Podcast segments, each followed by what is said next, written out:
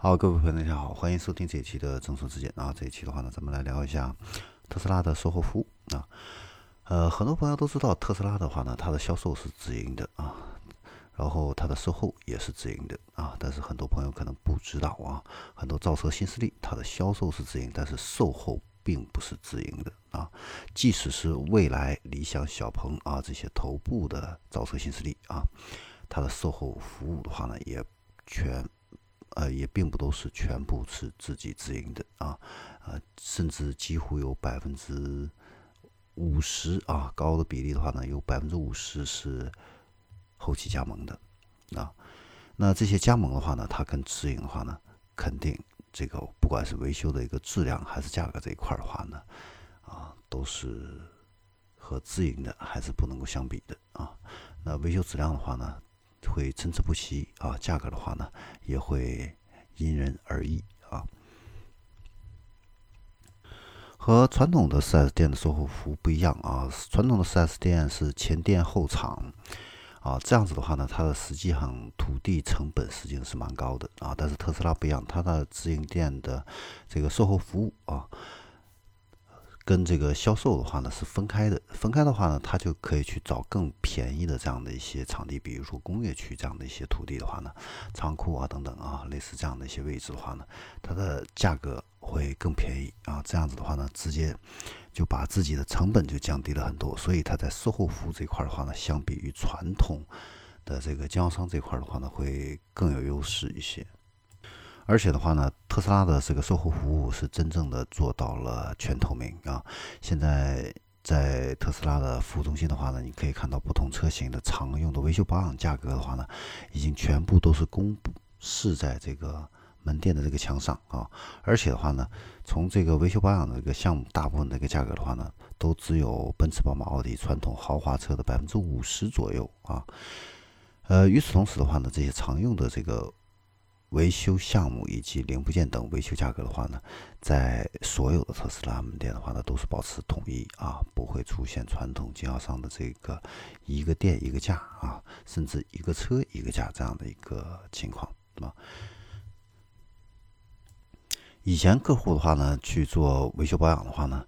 经常会因为这个价格不统一，被迫的话呢要进行货比三家啊，否则的话呢就有被宰的这样的一个风险啊。这个一直都是传统汽车经销商模式的话呢存在的这样的一个问题。那特斯拉的话呢，它通过自用这种模式啊，倡倡导这种售后维修保养统一定价的话呢，让这个整个汽配啊、汽修的这个价格更加透明啊。呃，这样子的话呢，在这个整个行业的话呢，就形成了这样的一种鲶鱼的这样的一个效应。传统的 4S 店的话呢，它百分之七十的利润的话呢，主要是来自于售后啊，是整个 4S 店的主要的一个收入的一个支柱啊。那豪华车的这个维修保养价格贵啊，这也是饱受诟病啊。那现在的话呢，特斯拉啊，它的这个门店的话呢，不依靠售后盈利啊，相反的话呢，其主管的售后服务中心的话呢，又是单独运作，降低了这样的一个成本啊。而且呢，它在服务效率和质量这块的话呢，都有一个。明显的一个提升啊，具体在哪儿呢？我们也给大家分析一下啊。首先的话呢，就是特斯拉它会在一些细售后服务的一些细节上啊很注重啊。你比如说车主呢，在大年初一的时候啊，他会啊这个收到这个。特斯拉服务中心的这样的一个关怀啊，那工作人员的话呢会上门啊帮助这个车主的话呢检查轮胎啊，同时的话呢查看系统是不是升级到最新版本啊，还帮助车主呢加注原厂的这个浓缩的玻璃水啊，这是一个小细节。另外的话呢。呃，还有的这个特斯拉的这个车主的话呢，也表示自己去当地的超级充电桩充电的这样的一个过程中的话呢，遇到特斯拉的服务中心的工作人员啊，他们的话呢，也会耐心的给这个车辆进行一个全面的一个检查啊，并且呢，对这个车主啊，在用车过程中遇到的这个问题的话呢，也会一一的一个解答，并且给出非常实用的这样的一个建议啊。为了提升这个售后服务的这个效率的话呢。特斯拉呢，专门开发了一个在线维护的一个新模式啊，就是智能服务、云端预约、隔空维护啊，给这个车辆的话呢，进行线上的一个诊断，并且呢，提供解决方案啊。这个服务的话呢，区别于传统的这个汽车的售后服务啊，它让这个沟通的话呢更便捷啊，节省了这个车主啊奔波的这样的一个时间啊。那我们举个例子啊，如果你这个车的话呢，需要售后服务的话呢，车主你可以在手机 APP 上呢进行一个自主的一个预约啊，或者说是拨打四零零啊这样的一个车主热线。以及你也可以通过微信啊来咨询在线的一个客服，或者说是联系当地的一个服务中心来进行预约啊，渠道非常多啊。第二个的话呢，就是问诊啊，你只需要描述你的时间点啊，车辆发生了什么问题，这个时候的话呢，你的这个车辆数据呢会远程的传输给特斯拉这边啊。如果这个问题的话呢，能够通过远程就给予解决的话呢，它会进行一个。给你提供在线的一个解决方案啊，如果呢在线解决不了的话呢，他再给你提供一个线下的一个解决方案。那线下的解决方案的话呢，你可以有两种方式选择啊。第一种的话呢，就是移动服务啊，什么意思呢？就是他上门来给你提供这样的一个服务啊。另外一种方式的话呢，就是服务中心啊，呃进场维修啊。所以呢。首先，第一点的话呢，就是远程在线的一个诊断和提供解决方案的话呢，这个的话呢，是目前很多传统车企还做不到的这样的一个地方啊。再一个就是移动服务这一块的话呢，在售后服务里边呢，也是比较贴心的这样的一个服务了啊。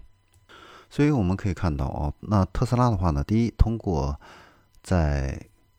工业区等等这样的一个地方的话呢，来建议。建立这个维修服务中心，把它这个呃成本给降低下来了。同时的话呢，它也把这个客户使用的这个费用也给降低了，比传统的豪华品牌的话呢，维修保养的费用的话呢，要低了百分之啊五十左右啊。而且的话呢，它在维修保养这个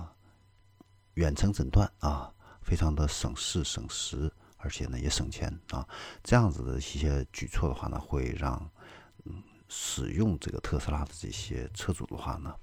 啊，会更加坚定的去拥护这样的一个品牌啊，同时的话呢，也会传播这样的一个口碑，让更多的这样的一些客户的话呢，去选择购买特斯拉啊，这个的话呢，是一个长期的这样的一个效应啊，慢慢的话呢，会显现出来啊，将特斯拉跟这个传统的一个车企区隔开来啊。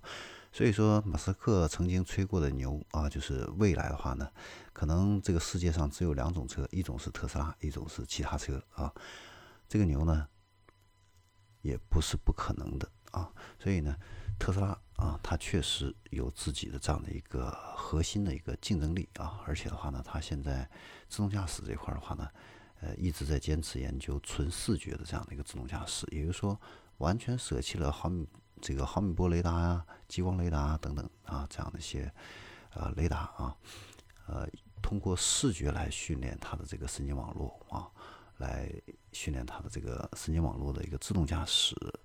那这一块的话呢，也是会大大的降低它的这样的一个车辆的一个成本成本啊。那这样子的话呢？未来会让它的一个产品的话呢更有这样的一个竞争力啊，所以的话呢，确实会给其他的一个车企啊